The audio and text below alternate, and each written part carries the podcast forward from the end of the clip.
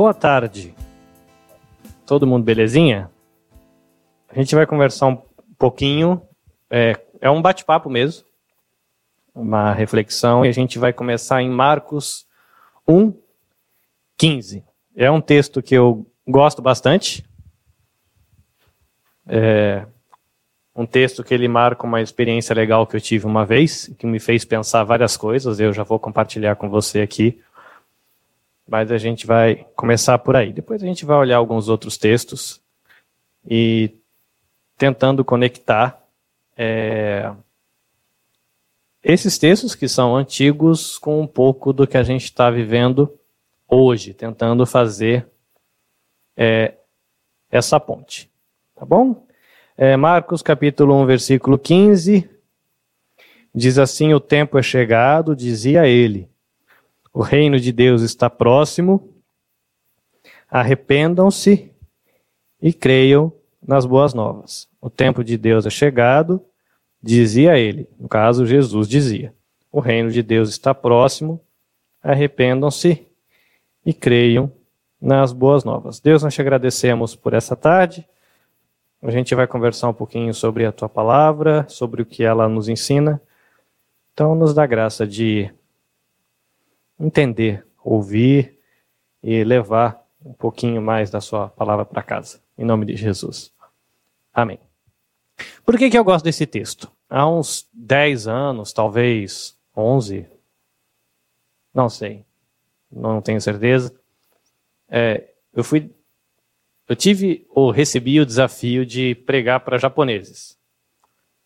Logo, em japonês, mas não fui eu quem falou, né? Eu falei em português e tinha alguém no meio do caminho. E eu, super emocionado, escolhi esse texto.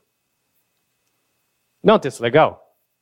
Né? Você vai falar com japoneses, aí você pensa assim, ah, eles precisam ouvir do evangelho, né? Então vamos escolher esse texto aqui, que eu acho que ele vai ser um texto massa. Aí eu li o texto, aí a pessoa começou a traduzir o texto, e era o comecinho da pregação, igual está aqui, né? A gente leu, a gente vai começar a conversar. Enquanto eu li e a pessoa traduziu para o japonês, a luzinha acendeu. De que tudo aquilo que eu tinha pensado em falar para eles não ia fazer sentido. E a gente vai entender um pouquinho agora por que, que não ia fazer sentido.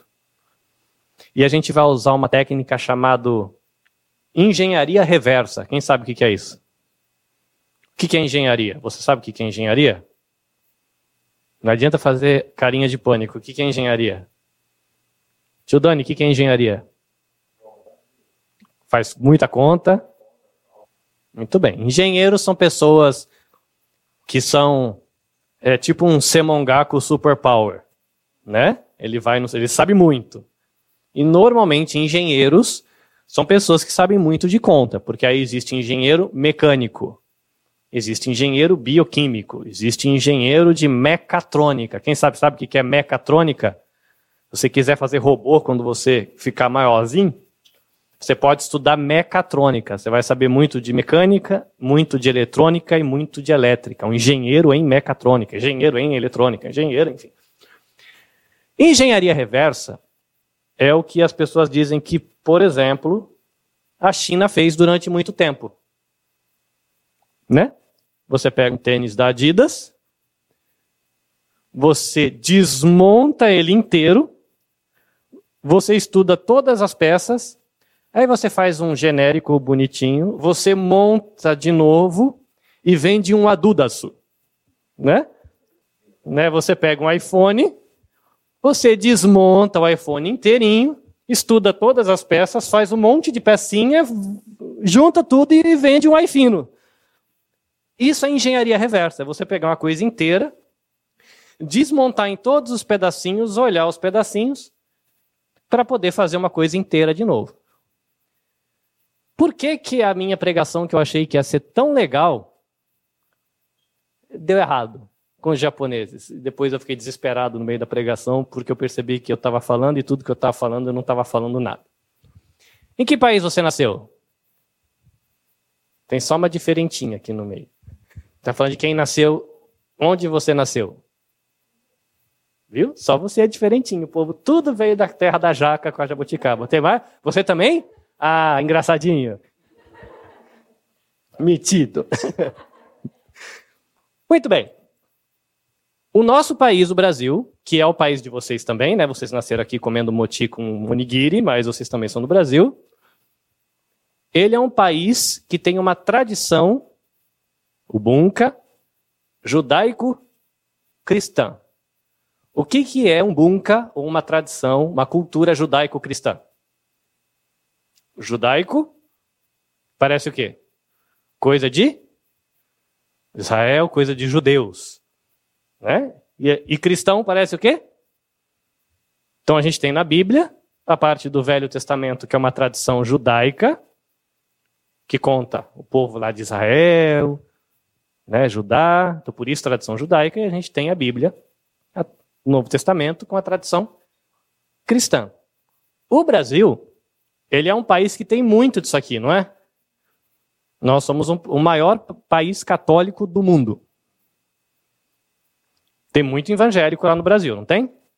Mas o Brasil é o maior país católico do mundo, se eu não estiver errado na estatística. É, é o lugar onde tem mais cristão que professa a fé da Igreja Católica Romana. E fora isso, ainda tem mais um monte de evangélico. E a gente é um montão de gente, é mais da metade da nação, se minha conta não estiver muito errada. Então, quando você fala a palavra Deus, lá no Brasil, no que, que as pessoas vão pensar? E no Deus da? A pessoa pode ser shintoísta, a pessoa pode ser budista, a pessoa pode ser hinduísta, a pessoa pode ser da fé islâmica, a pessoa pode ser da, sei lá, do candomblé, ele pode ser da umbanda, que são religiões da África. Mas no Brasil, quando você fala Deus, ele pode até pensar naquele monte de Deus que tem na religião hindu, ele pode pensar no monte de deuses que tem na religião Shinto, mas o brasileiro ele vai lembrar do Deus da Bíblia. Porque Deus é Deus. E aí, tio Carlinhos foi pregar para os japoneses. Com a minha cabeça de cristão brasileiro. Então, escolhi um versículo bonito e vou falar para os japoneses. Na minha cabeça, tudo que eu ia falar, eles iam ouvir a mesma coisa. Correto? Era só na minha cabeça. Porque aí quando eu comecei a ler, estava lá, Jesus estava dizendo que o tempo chegou. Aí eu comecei, enquanto eu estava lendo e a pessoa traduzindo, eu me perguntei, o que na cabeça desse japonês, quem é Jesus e chegou o tempo do quê? que ele não conhece as histórias dos profetas. Aí eu li depois, Jesus dizia: "O reino de Deus está perto". Aí eu olhei para mim mesmo e falei assim: "Ótimo, reino. O que que o japonês vai entender com reino? Que rei? Reino de que rei? O reino de Deus. Tá qual deles? O Deus da pedra, o Deus da cadeira, o Deus do rio, o Deus da árvore, o Deus do Arrependam-se se arrepender do quê? O que é pecado? Existem alguns países que se a mulher comer a refeição antes do marido é pecado. Mas a Bíblia diz que isso é pecado? Aleluia, né, esposa? Já pensou se você tivesse que comer depois do marido? Que miséria. Né? Ainda bem que pode comer antes. Tem, sei lá, tem, tem países que se o filho comer antes dos pais é errado. É pecado. E aí eu percebi que eu estava falando um monte de coisa e aquela, aquelas coisas não faziam sentido nenhum, porque essas palavras estavam vazias dentro. Então eu quero começar o nosso bate-papo aqui, a gente fazendo essa engenharia reversa. A gente vai pegar essa frase, quebrar ela em pedacinhos, para ver se a gente realmente está entendendo o que está aqui, para a gente dar um passinho a mais para aquilo que é, eu queria compartilhar com você, que é um pouco do que eu tenho pensado muito. Tá? É um pouco do que eu tenho pensado muito. E tem a ver com o nosso dia a dia, tem a ver com a nossa igreja, tem a ver com a nossa vida pessoal. E eu vou compartilhar um pouco assim do que está passando no meu coração e espero que isso abençoe você. Bom, o tempo é chegado. Vamos primeiro por aqui. Que tempo? Do que, que Jesus está falando quando ele diz essa frase? O tempo é chegado. Pessoal que fez aí a aulinha do batismo, os tradutores da aulinha do batismo, os alunos da aulinha do batismo. Claudinho falou aqui debaixo da máscara, ele ganhou a vez. E aí, Claudinho, tempo é chegado. O que, que é isso? Quando Jesus disse para a galera lá, o tempo chegou. O juiz vai apitar, segundo. Qual que é? Do que, que Jesus estava falando? Muito bem, vamos ficar com essa, vamos ficar com essa. Você levou o bingo, muito bem. A vinda do reino de Deus. Né? Se a gente olha a história da Bíblia, deixando ela bem pequenininha, a gente tem a criação, a gente tem a queda, não é? Que a gente fala quando a galera peca ali, e a gente tem o processo de redenção. Aí tem um monte de coisa nessa historinha, mas o tempo é chegado, é, é a ideia de que esse processo de consertar as coisas está andando e está chegando num momento muito legal. A galera estava no forno, mas agora a gente vai abrir o forno. Vai colocar na mesa, ainda não dá para pôr a mão, porque ainda tem que esperar esfriar. Mas já está na hora de abrir o forno. Essa é a brincadeira. O tempo chegou. É agora que Deus vai tirar o bolinho do forno. A redenção, a salvação já vai estar tá na mesa. Está na hora de comer? Ainda não. Né? É o já e o ainda não. Jesus já deixou tudo pronto, mas ainda a gente não chegou lá. E aqui estava mais ou menos nesse momento. Aí ele fala que o tempo é chegado. Aí ele fala que o reino de Deus está perto, está próximo, pertinho em questão de distância física e pertinho também de que não vai demorar muito para ele chegar. Reino de Deus, o que, que, é isso? E aí, gente, reino de Deus, o que, que é reino de Deus? É legal que assim, quando a gente olha para cá, todo mundo daqui levanta a cabeça e a galera daqui abaixa. Quando eu volto, todo mundo aqui olha para a Bíblia, o pessoal aqui fica olhando assim para ver, passou, né? Mas eu gostei de vocês aqui desse. Conversa aí, conversa aí. O que, que é reino de Deus? E dá a resposta. E aí? Espera aí que eu vou perguntar para Siri. e aí, o que, que é reino de Deus, mãe? O que, que é reino de Deus? Do seu jeito, do jeito que você entende, com as suas palavras. Não precisa falar difícil. Você está conversando. Ajuda dos universitários. E aí, reino de Deus? Se você quiser passar a bola, joga para trás. Aí vocês três conversam aí. e aí, reino de Deus? Muito bem, o reino de Deus está próximo. Ele estava começando o ministério dele. Né? A gente, olhando agora, a gente já sabe tudo o que ele falou. Mas vamos ficar com esse pedaço. Não é como Jesus veio falar. O que Deus Pai falou, então a gente pode ficar com esse por enquanto. Então, o reino de Deus, Jesus estava dizendo que estava chegando o tempo de que, de novo, Deus ele seria o rei e as pessoas viveriam ali respeitando o que o rei fala. Então vamos ficar com esse. Pode ser? Reino de Deus, que Deus que é? O Deus da? Deus da Bíblia. Muito bem? Podemos ficar com o Deus da Bíblia? Sim, eu trocamos? Não? Então, o que os profetas falaram, Deus falou por meio dos profetas que não faltava muito para Deus começar a tirar a salvação do forno.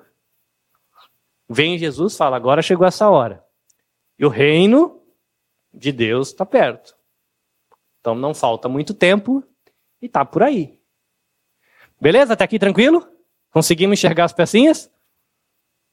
É engenharia, engenharia dá trabalho. Pensa que os engenheiros para fazer o iFino lá não trabalham? Trabalha. Pirataria é, né, mas trabalha.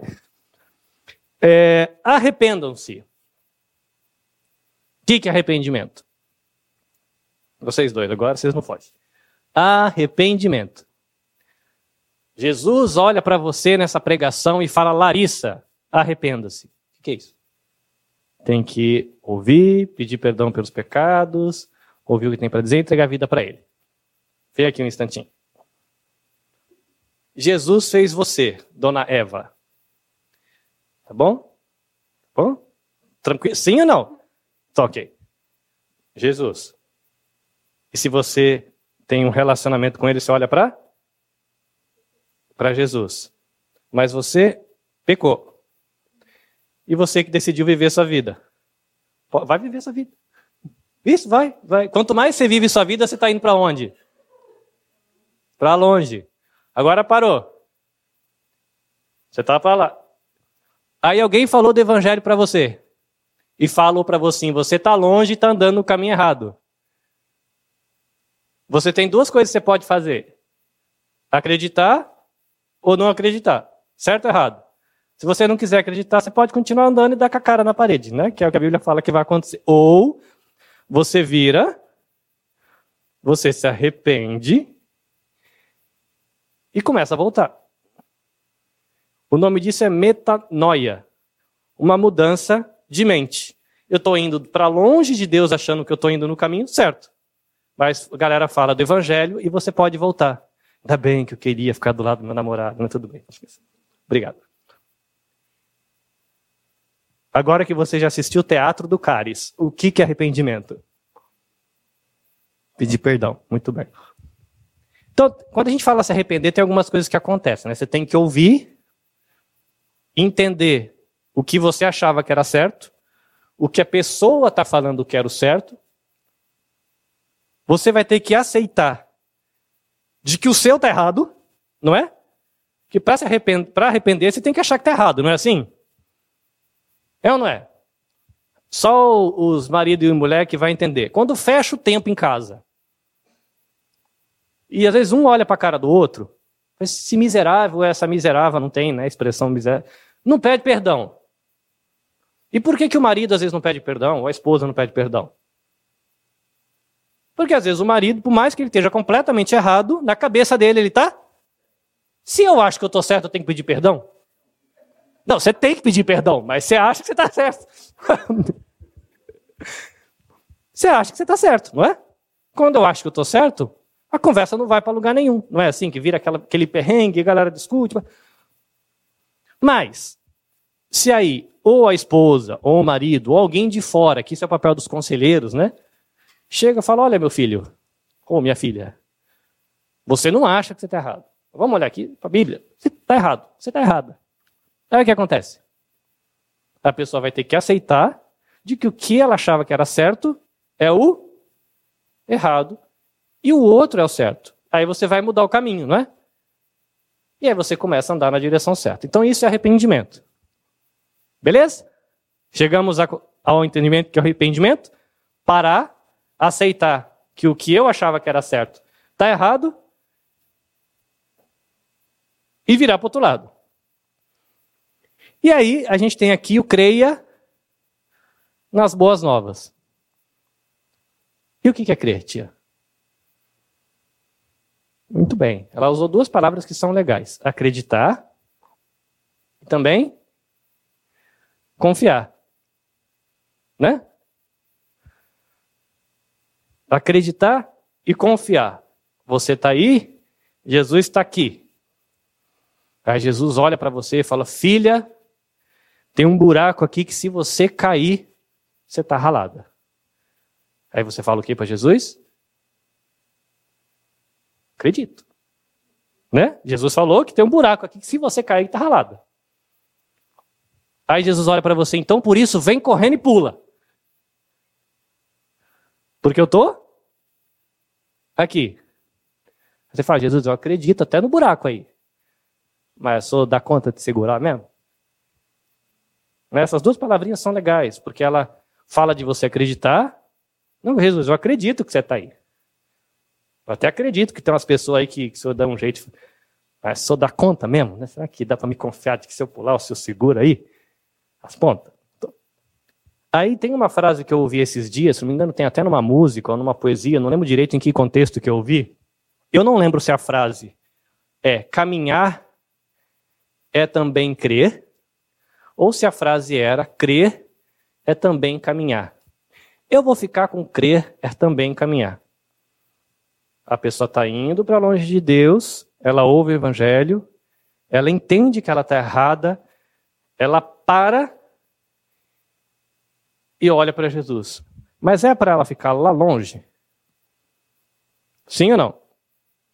É para ela se arrepender e começar uma caminhada. Crer é também caminhar. Você acredita que você está longe? Acredito. Acredita que você estava no caminho errado? Acredito. No caminho errado, você acredita que você chegou no lugar errado? Acredito. Então caminha. Caminha de volta. Crer é caminhar. E aí fala que é para você crer nas boas novas, né? Caminhar considerando aquilo que Jesus falou, de que se você se arrepende, você tem o perdão, de que se você se arrepende, você realmente merece um castigo gigantão, mas Deus não vai levar em conta o castigo que você merece, porque o castigo foi pago em Jesus, de que ainda que você entenda que você é fraco, você é fraca, Jesus ele vai ajudar você na caminhada, de que você vai crer e que você também pode confiar, porque você vai poder caminhar. Ah, mas Carlinhos, e se eu tiver com o pé machucado, for difícil de andar, tiver no perrengue aí? Crer é também caminhar. E você vem na caminhada e você vai andando. Beleza? Então a gente conseguiu desmontar aqui? Sim? Reino de Deus, está tranquilo? Arrependa-se. Tranquilo? Crer. E boas novas. Legal. Isso é importante para a gente começar agora a é, fazer uma reflexão. Quando você pensa em evangelho, arrepender, salvar, Jesus, qual é o primeiro lugar que você olha? Você olha para fora de você ou para dentro de você?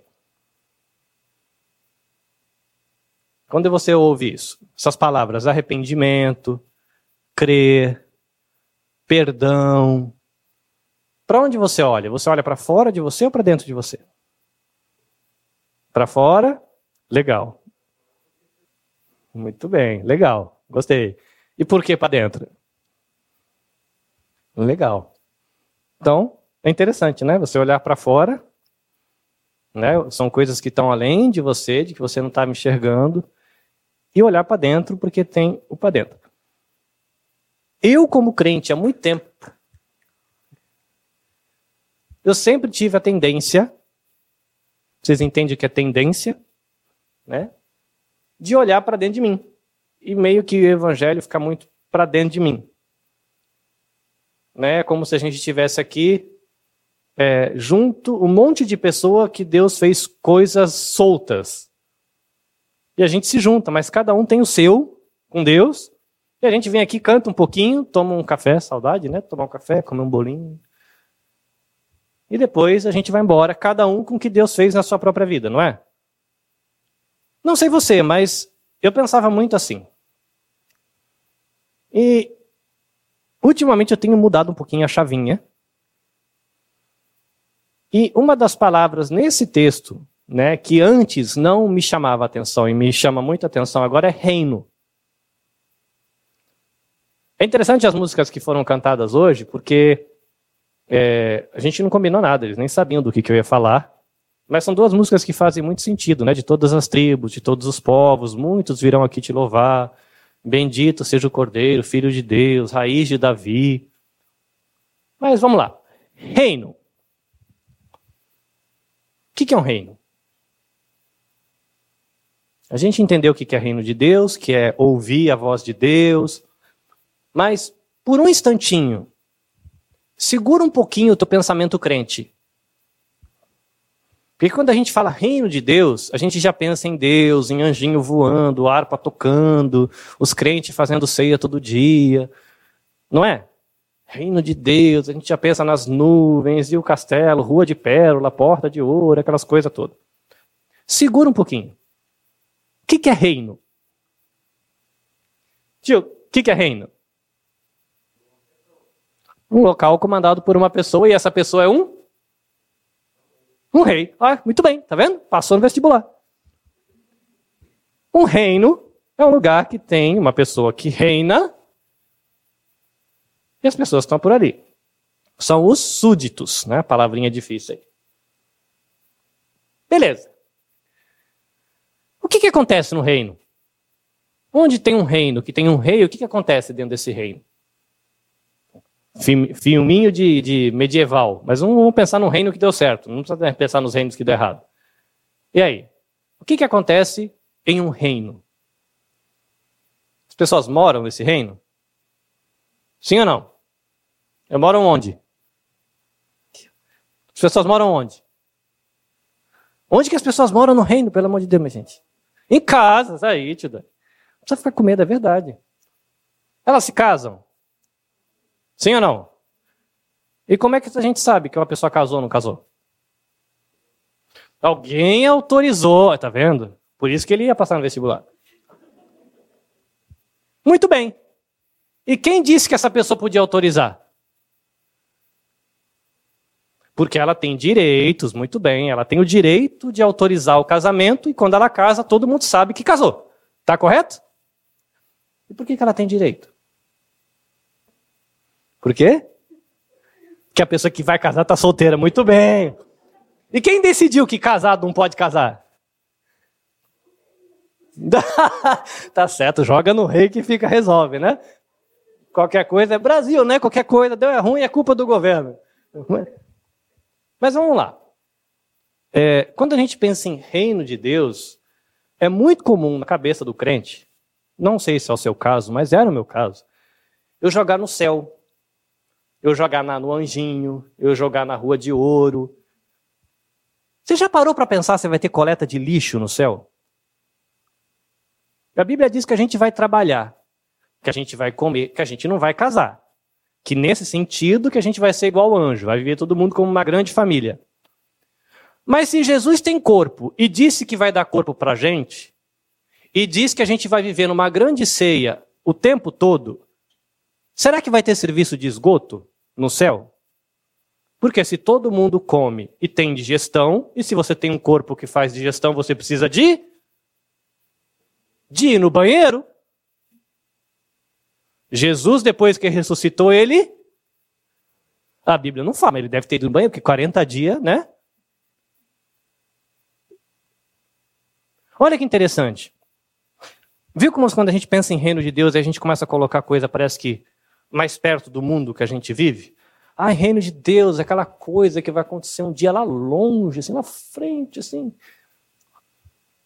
No reino, em um reino, a galera discute lei, a galera divide terreno, a galera compra coisa, vende coisa, a galera pensa no que é bom, discute o que não é bom, a galera pensa como é que vai recolher o lixo, como é que você vai escoar o esgoto, é para cá, é para lá, vai cair no rio, vai tratar antes quem vai ser professor, quem vai ser. Enfim, se discute essas coisas. E por que essa palavrinha é interessante? Reino. Quando a gente vai lá para o Velho Testamento, muitas vezes a gente vê aqueles lugares que o povo todo era chamado para se reunir, não tem? Sabe qual era o nome disso, quando a galera toda se reunia? Ele chamava o povo todo em em. Ah, isso a gente faz até na vida nova. O que, que acontece aqui quando a gente vai fazer uma eleição? A gente reúne a igreja em. O que, que é uma assembleia? Aleluia! Não, assembleia é essa reunião do povo de Deus. Então, quando fala reino, você tem o rei que é Deus, porque é o reino de Deus. E você tem esse povo todo que se reúne, e como a tia falou, ela, esse povo todo vai ouvir o que o rei tem para falar, esse povo vai ter que se organizar, porque o rei não vai ficar lá decidindo se a água do esgoto corre para cá ou para lá, se o lixo corre para aqui ou para cá. Tem 5 milhões de pessoas, o rei não vai ficar olhando todos os papéis para ver quem casou, quem não casou, que filho nasceu, quem vendeu terra, quem comprou cavalo, quem vendeu jegue, quem vendeu camelo. A galera tem que se organizar. Então, quando a gente pensa em rei, quando a gente pensa em reino, quando a gente pensa em povo reunido, assembleia, que é o que se acontecia muito no Velho Testamento, você está falando de gente que está vivendo a vida, não é? Vivendo a vida como povo. Vivendo a vida na cidade. É interessante que tem uma palavrinha lá do hebraico que diz essa galera quando se reúne. E os gregos, eles tinham uma palavrinha para isso também. Essa palavrinha era eclésia. Parece alguma coisa que você conhece? É o quê? Igreja. É uma palavrinha que é uma palavrinha feita de duas palavras, de ek eclésia.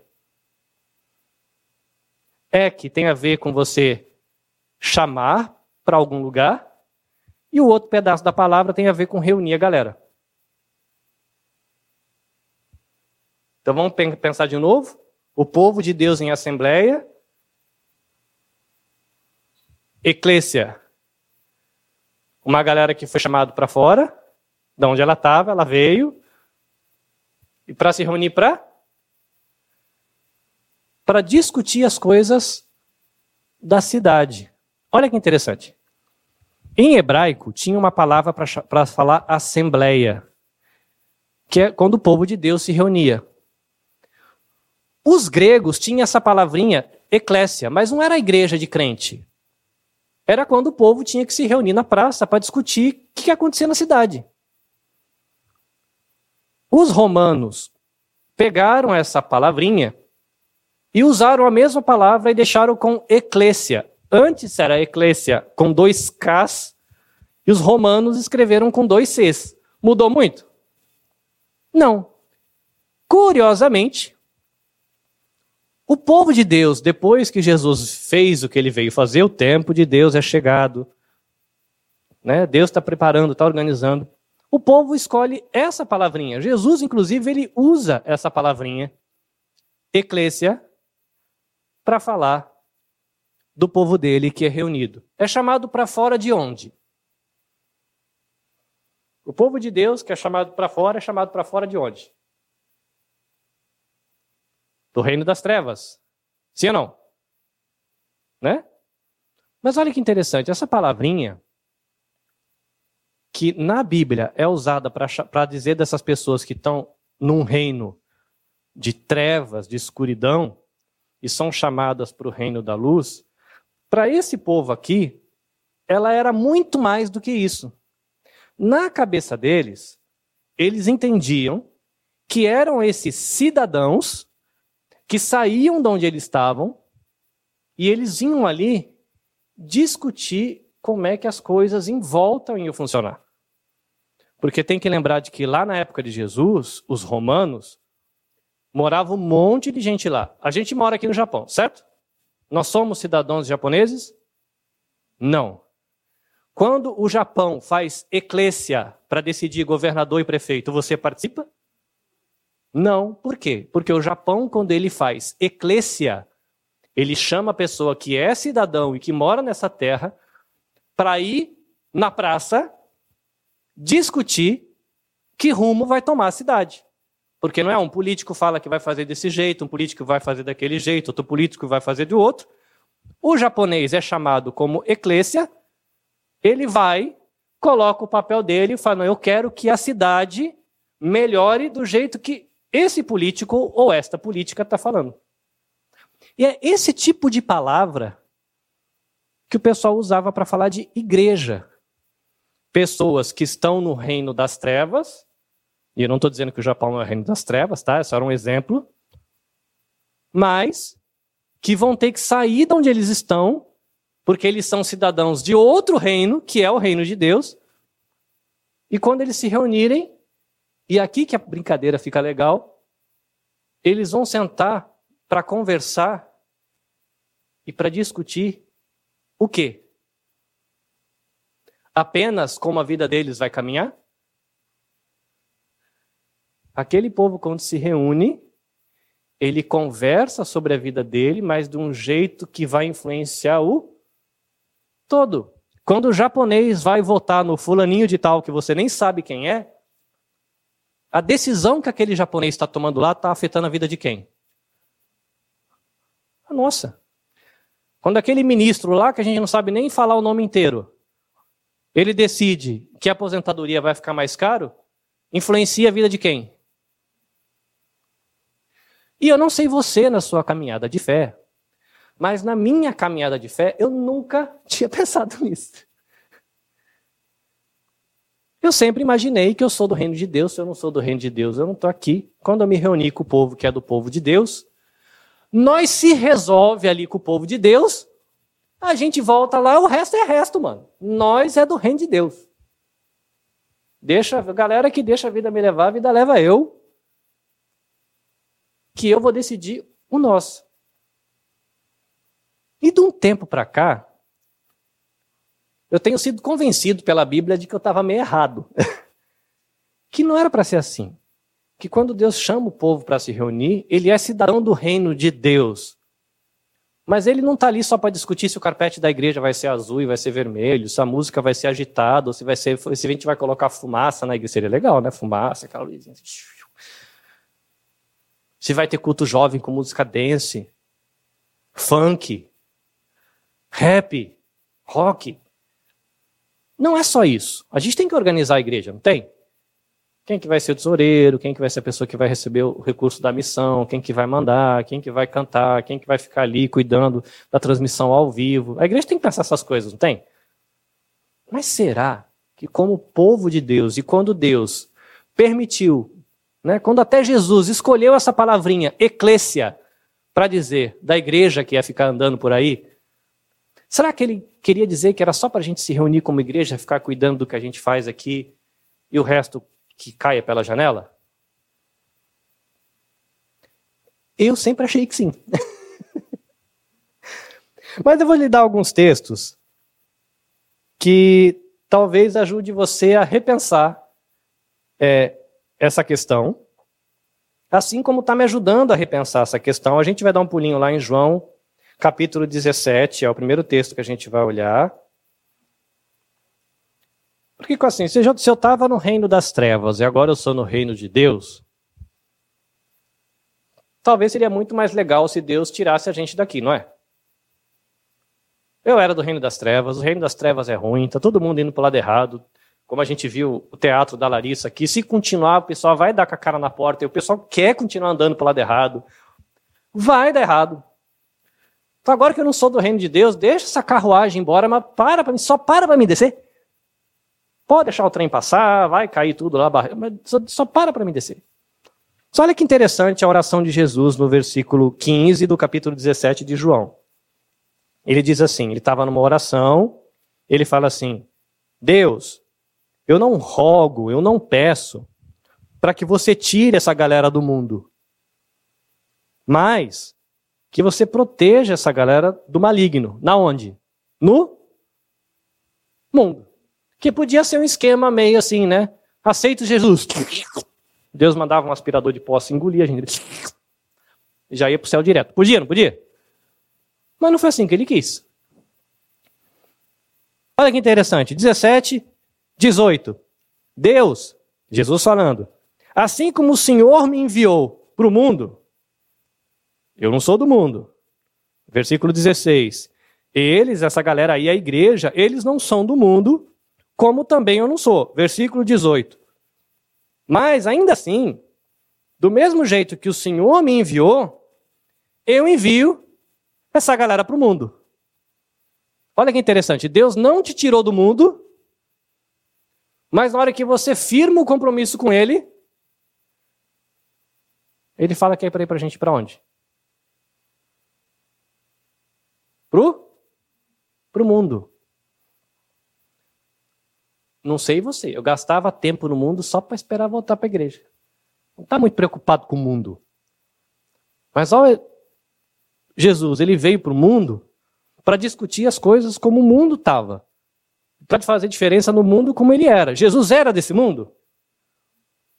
Mas ele fez diferença para o mundo? Até quem não gosta de crente gosta de Jesus, não é? Não é o que a gente mais ouve por aí? Fala eu não gosto de igreja, não gosto de crente, mas Jesus é um cara legal. E aí Jesus está dizendo assim: do mesmo jeito que eu, cada um aqui da vida nova, não é desse mundo. Mas do mesmo jeito que eu, eu quero que essa galera vá para o mundo e faça. Eu li a Bíblia e não enxergava esses negócios. Você enxergava? Passei muito tempo da minha vida sem enxergar esse negócio. Aí, versículo 20 e 21.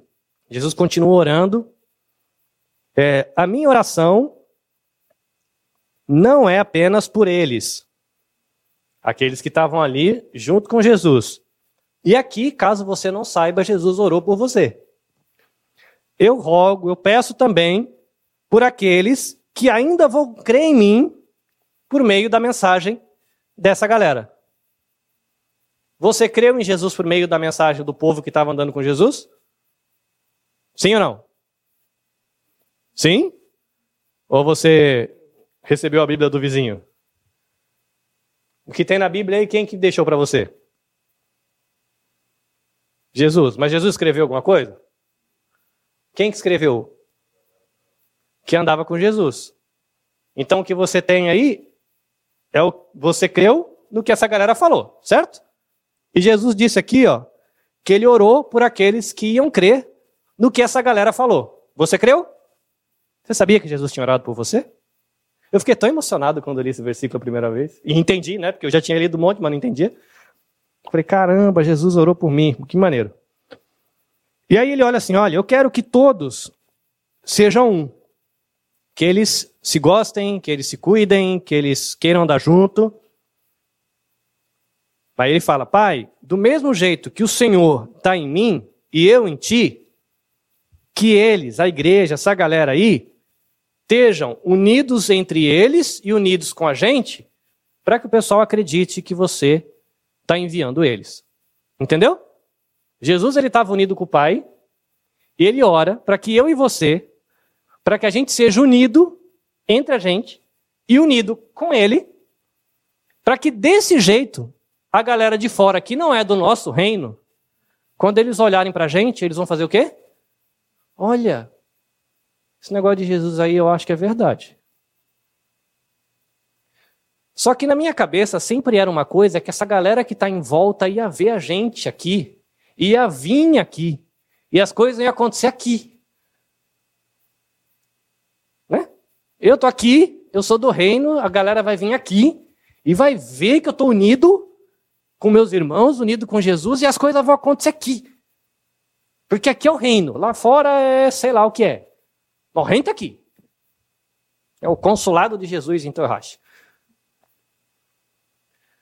Só que eu não consegui enxergar aqui nos versículos antes de falar isso, Jesus fala que eu envio. Por que, que a galera ficava brava com Jesus? Nessa época. Por que a galera ficava com raiva de Jesus nessa época? Jesus andava com pobre, Jesus andava com prostituta, Jesus andava com mendigo, Jesus andava com gente, vou colocar aqui, pessoas com deficiência mental, deficiência física, pessoas rejeitadas pela sociedade. E o povo ficava bravo com Jesus, que Jesus andava com essa galera, é? O povo ficava bravo com Jesus porque Jesus falava coisa que essa galera também não queria ouvir, não é? Olha, você está dizendo que não está errado, mas está errado sim. Ah, Jesus, isso é chato. Você pode achar que eu sou chato, mas que está errado, está errado. E é isso que Jesus fala para a gente fazer. A gente é unido, mas é unido para ir. A gente se fortalece aqui na igreja, a gente se cuida, a gente se ama, a gente se protege, a gente chora junto, a gente ri junto, erra o ponto do bolo junto, chora porque acabou o pó de café junto. É, mas isso é para Alguma vez na sua vida já tinha lhe passado na cabeça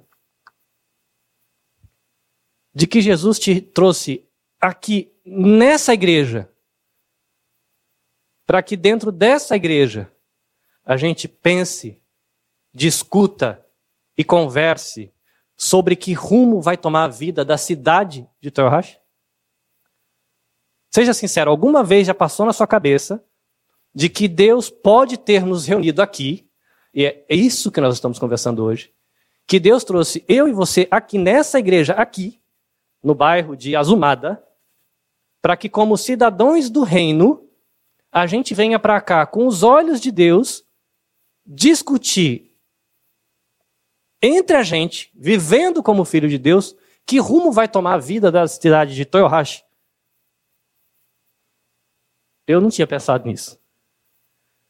Eu achei que Deus me trouxe aqui para cuidar de quem está aqui. Quem não quer estar tá aqui, é azar dele. Tem trocentos mil brasileiros por aí. A gente está aqui todo domingo fazendo transmissão, fazendo culto, sentado aqui. A gente arruma as cadeiras, o pessoal limpa, limpa o banheiro, fica tudo cheiroso, limpa a cozinha, nas perucas. O povo não quer vir, não vem. Porque eu estou aqui para cuidar do nosso. Era mais ou menos assim que eu pensava. E cada momento que está passando, não sei se é porque eu já passei dos 40, a gente muda o jeitão de pensar a vida, mas eu estou ficando convencido que eu estava errado. E aí, quando eu olho para esses textos, eu fico mais convencido ainda que eu estava errado. Aí eu vou pedir para você dar um pulinho Mateus capítulo 5. Versículo 5.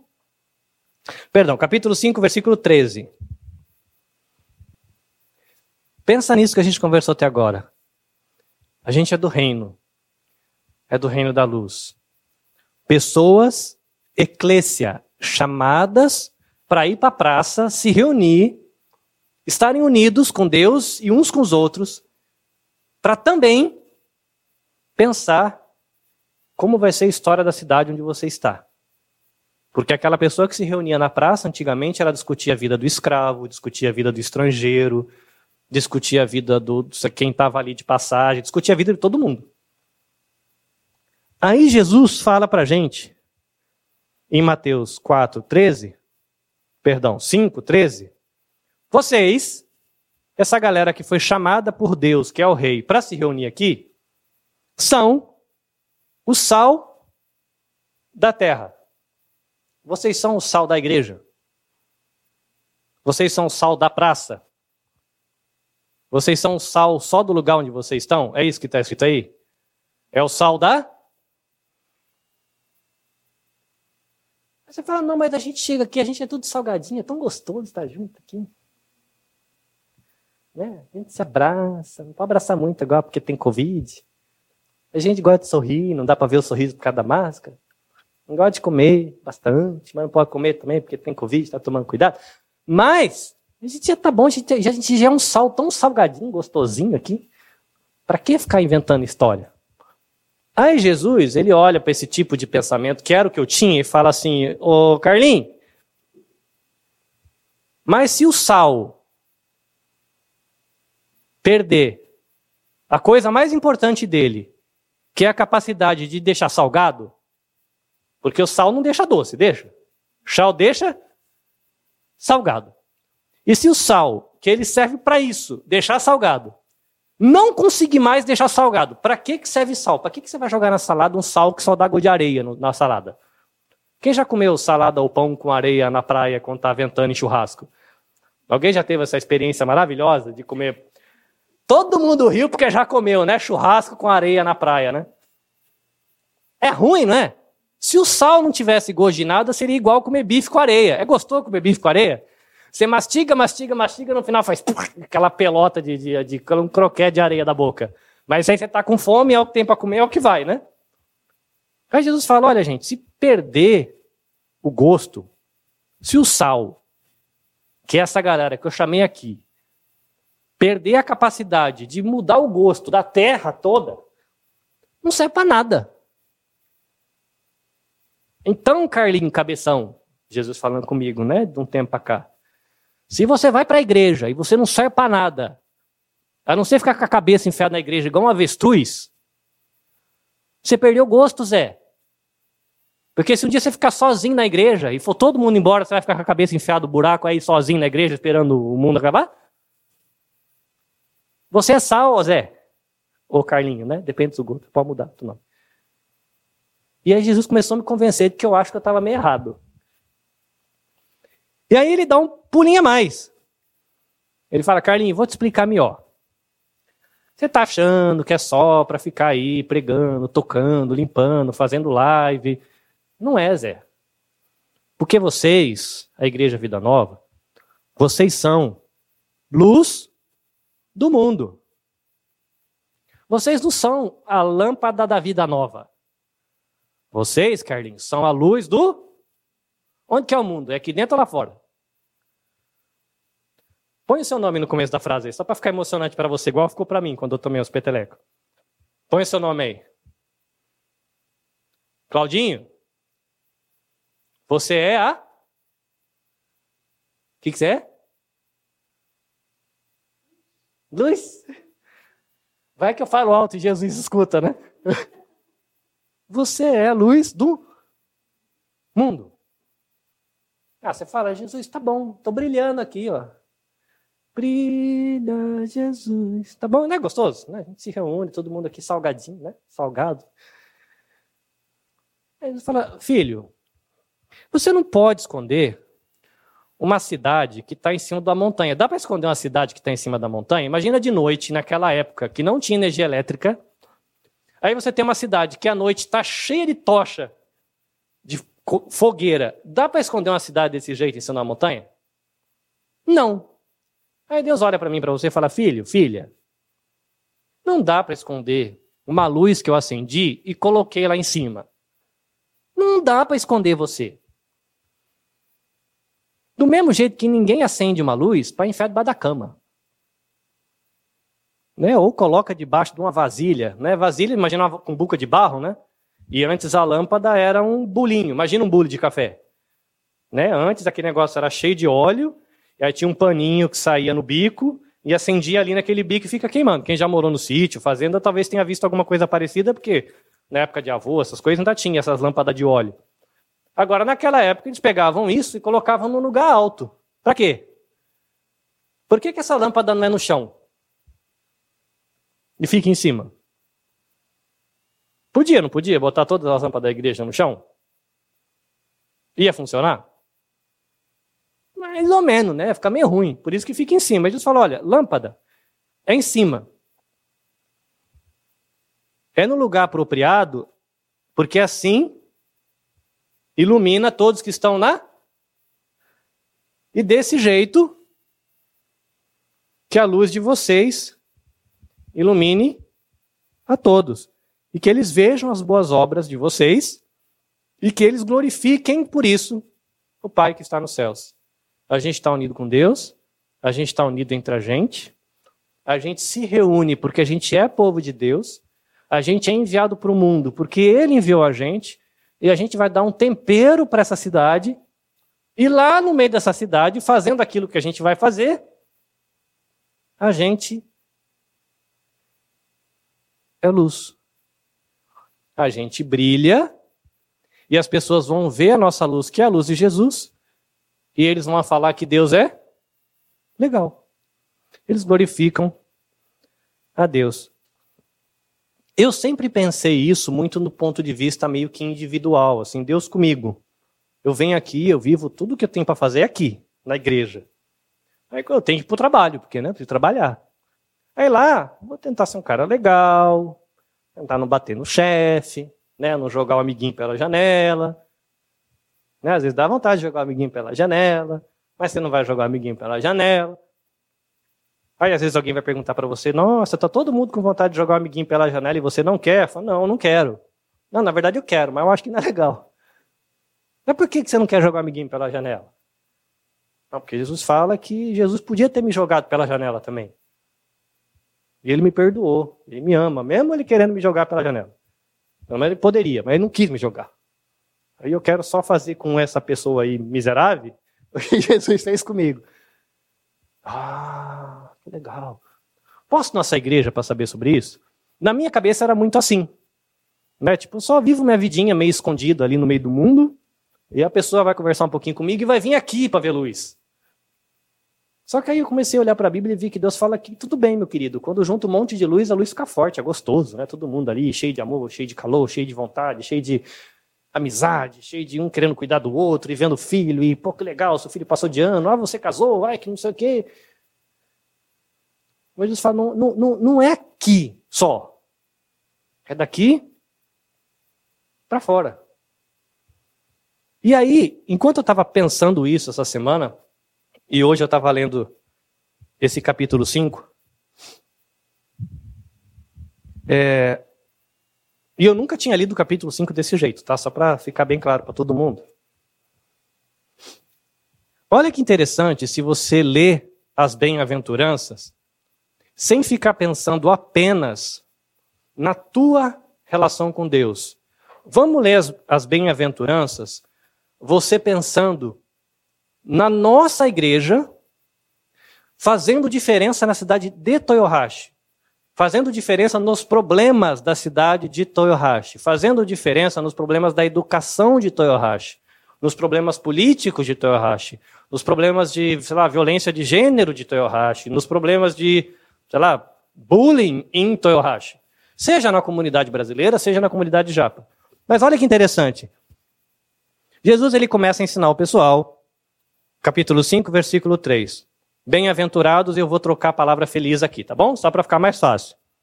Feliz você que é pobre de espírito, porque dessas pessoas é o reino de Deus. Pobre de espírito. Uma pessoa que sabe que não tem força sozinha para fazer as coisas. Feliz os que choram, porque serão consolados. Muita gente lê esse versículo só pensando no seu próprio choro. Ainda assim, tem criança sendo estuprada em Toyohashi, tem criança sendo abandonada nos hospitais em Toyohashi, tem jovem tomando guarda-chuvada em Toyohashi, tem gente passando fome em Toyohashi, tem gente morando na rua. Felizes os que sabem que não vão resolver todos os problemas sozinhos. Porque desses, realmente é o reino de Deus. Eles entendem quem é que manda e resolve essa parada. Felizes os que choram pela miséria. Também. Porque eles serão consolados. Choram pelo seu próprio pecado? Sim. Mas que legal se você imaginar você como igreja chorando pela dor que tem em volta. Felizes os humildes, pois eles receberão a terra por herança. Olha que interessante, se você conseguir ir para a cidade com humildade, para dialogar, sem agredir, sem ofender. Qual é um dos maiores problemas que está tendo na sociedade brasileira hoje? Crente que devia ser o temperinho gostoso de Deus, sendo o sal do capeta na vida dos outros. Não é? Xingando, batendo. A gente tem casos de grupos de cristãos que estão entrando em terreiro de umbanda e tacando fogo, agredindo travesti na rua, gente que se professa como cristão. Quando você pergunta a pessoa, o que, que você é? Sou crente. Mas você acabou de bater no travesti na rua, cara. Não, mas eu não gosto do que ele faz. Não, peraí. A gente pode conversar sobre isso. Mas precisava agredir o cara na rua? Você precisava entrar no terreiro de Umbanda e tacar fogo no altar do sei lá quem que está lá dentro? Não, mas isso aí eu acho que é errado. Não, beleza. Mas é certo invadir propriedade privada e agir com violência? Entende? Felizes os humildes. Que a galera que chega lá, sabendo que é do reino de Deus, sabendo o que é certo e o que é errado, mas não é arrogante, consegue dialogar. Olha que interessante. Bem-aventurados que têm fome e têm sede de justiça, por esses sejam satisfeitos. Cara, esse, esse, esse versículo hoje me deu um consolo tão grande que se de repente você é uma pessoa que se preocupa com criança e queria ter, ver criança sem ter bullying, se você gostaria de que mulheres não apanhassem mais, você gostaria que não tivesse tanto divórcio, e você tem fome e sede disso, a Bíblia está dizendo que se você dialogar sobre isso com Deus e você se dispor a ser luz lá fora, o que, que Deus está dizendo que vai acontecer aqui? Se você tem fome e sede de justiça, você vai ser o quê? Satisfeito. Muitas vezes a gente pensa só da nossa. Ah, alguma coisa, a pessoa fez uma coisa ruim comigo. Eu quero justiça, eu quero fome sede de justiça. Ai, justiça. A gente só pensa para a gente. Mas olha que interessante se você pensa como igreja indo para fora. Bem-aventurado os que oferecem misericórdia, enquanto eles estão indo como igreja ser luz e ser sal. Porque eles farão o quê? Obterão misericórdia de Deus também. Bem-aventurados puros de coração, pois esses verão a Deus. Porque dá para a gente ir para o mundo preocupado com a miséria do mundo e ficar igualzinho o mundo, né? Aí você mistura tanto com o mundo que você deixa de ser crente. Eu falo, não, vai, mas seja puro de coração. Porque é caminhando no mundo com pureza de coração que aí você vai ver Deus agindo na sua vida e no mundo. Bem-aventurados pacificadores, pois serão chamados filhos de Deus. Gente, tenta hoje juntar algum brasileiro para conversar de qualquer coisa sem dar briga. Você não pode falar de mulher, de homem, você não pode falar de política, não pode falar de futebol, não pode falar nada. Você pode sentar, mas você não pode conversar. Porque se você conversar um tiquinho sobre política, vai dar treta. Se você falar de casamento, vai dar treta. Se você falar de religião, vai dar briga.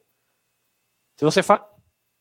Hoje está dificílimo você conversar entre nós brasileiros. Não dá para conversar, cara. Se você colocar a palavra família, vai vir uma discussão gigante se a família tem que ser moderna, homem com homem, mulher com mulher, só homem com mulher, um homem, três homens, mulher, três homens. Vira uma briga. Se você falar de divórcio, vira uma outra treta. Se colocar aborto na mesa, vira uma brigaiada nada. Política, é direita, é esquerda, é meio, é para cima, para baixo. Obrigado. Felizes são os pacificadores, porque vocês serão chamados filhos de Deus. Poxa, não seria legal se a gente, como brasileiro, conseguisse chegar nas rodinhas do trabalho e conversar com a educação? Se a galera está querendo se matar por causa da direita, da esquerda, do divórcio, do não divórcio, da homofobia, da não homofobia, do casamento gay, daquela. E você consegue chegar ali e conduzir um diálogo pacífico e pessoas que pensam de um lado completamente contrário conseguir conversar com a educação, ainda que saiam da mesa sem concordar. Mas você chegou ali, conseguiu baixar o ânimo, cada um pôde se ouvir, você também expôs aí o que Deus te ensinou. Pô, que legal, não é? Felizes os pacificadores, porque essa galera vai ser chamada de filha de Deus. A galera vai olhar e falar: ó, esse é diferente. Esse é diferente. E feliz você quando você for perseguido por causa da justiça, quando você for perseguido por defender aquilo que é certo. Porque na verdade o reino de Deus é seu e você está lá para ser luz.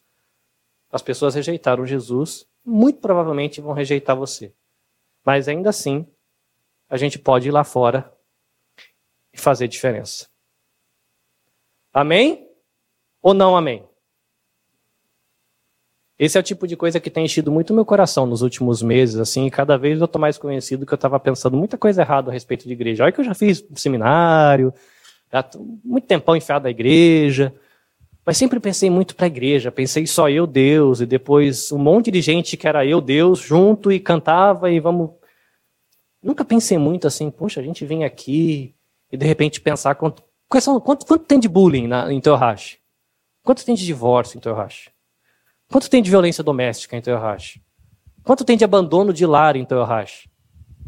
Qual é a linha que define o pobre e o rico em Toyohashi? Quanto tem de pobre e miserável em Toyohashi? Porque tem pobre e miserável em Toyohashi. Quanto tem de homeless em Toyohashi? Nunca me preocupei em pensar sobre isso. E eu estou ficando convencido de que eu estava errado, porque o Evangelho também me chama, e eu acredito que Deus te chama também a pensar isso. Né? O pessoal vem aqui orar toda sexta-feira pela igreja, Cara, é bom pra caramba. E se a gente começar a pensar sobre isso? De repente tem um irmãozinho que vem orar aqui e o coraçãozinho dele aquece porque, poxa, fico tão triste quando vejo tanto divórcio. Pô, legal. Kali, mas eu não sei o que, que a gente pode fazer. Como é que eu vou resolver os divórcios dos japoneses? Mano? Não faço ideia. Bem-aventurados pobres de espírito. Aquele que olha para a miséria do mundo, chora com a miséria do mundo, sente misericórdia pelo mundo e sabe que não sabe como vai resolver. Né? Aquele que está ali com pureza de coração, está indo, está caminhando, diz que a gente vai ver Deus. Eu não sei, eu nunca tinha lido esse texto assim, gente. Eu estou sendo sincero com você. E Deus está me convencendo de que é, eu estava dirigindo um pouquinho a minha história do lado meio errado, assim, pensando muito para dentro. E até eu coloquei o título para mim dessa palavra de dentro para fora. A coisa acontece primeiro dentro de mim, transborda para fora, aí a coisa acontece na igreja mas eu estou ficando convencido de que ela tem que transbordar para fora também. Como? O quê? Quanto tempo vai levar? Quanto vai custar? Não faço ideia. Mas queremos ser discípulos de Jesus com famílias saudáveis que servem juntas a nossa cidade e o mundo. Que Deus nos abençoe e nos dê graça de abençoar não só as nossas famílias, de ver a bênção de Deus na nossa vida pessoal, saúde, saúde emocional, casamento, criação de filho, renda, patrimônio, educação, mas que Deus nos dê a graça de sermos luz nessa cidade também. Você pode dizer amém? Então, se você pode dizer amém, eu vou convidar você a estender o seu bracinho para alguém que está do seu lado aí. A Elisa está ali do lado, o tio Dani junto ali com o tio Sandro, por gentileza, junto com os meninos. Você, você pode sentar aqui com, com um, dois, um, dois, três, quatro, você senta aqui, fica um pouquinho ali. E eu vou convidar você a você orar com seu irmãozinho. Eu vou orar com os meninos. Mas você orar pelo seu irmão, se ele tiver algum pedido de saúde, pedido, porque sei lá, está procurando emprego, está com um perrengue, não sei. Você pergunte, mas ore por ele. Pedindo para que Deus fale com você e fale com ele também porque eu acho muito improvável que, que é improvável? É quase impossível. De que Deus não tenha colocado nada no teu coração. Não do que eu falei agora, assim, da sua história com Deus, de que não tenha na dica de nada no seu coração. Se você conversar com a Elisa, tem um monte de coisa no coração dela, um monte de coisa legal. e se ela tivesse uns 15 braços, tivesse oito Elisa aqui, se ela pudesse fazer um jeito de fazer cópia, a igreja rodar 24 horas por dia, 7 dias por semana, sem feriado, ia, porque ela tem vontade. Porque tem um monte de coisa que Deus colocou no coração dela, e com certeza tem coisa que está no seu coração. Às vezes você não acredita, às vezes você tem medo, às vezes você tem dúvida, às vezes você acha que você não tem dinheiro, não tem capacidade, não tem tempo. Mas ainda assim, a gente é uma luz fraca sozinho, mas de repente a nossa força está justamente a gente andar junto. Um monte de gente miserável, pecadora, fraca, doente, com perrengue, tio Carlinho tomando remédio para arritmia, tomando remédio para ansiedade, para as coisas. Mas junto, a gente consegue ser forte. Você crê nisso? Porque quem é a nossa força? E quem é o miserável? É nós, né? então peço que você ore pelo sermãozinho, pelos problemas cotidianos dele, mas faça essa oração também por ele missional, para que Deus abra o coração dele, Deus abra os olhos dele.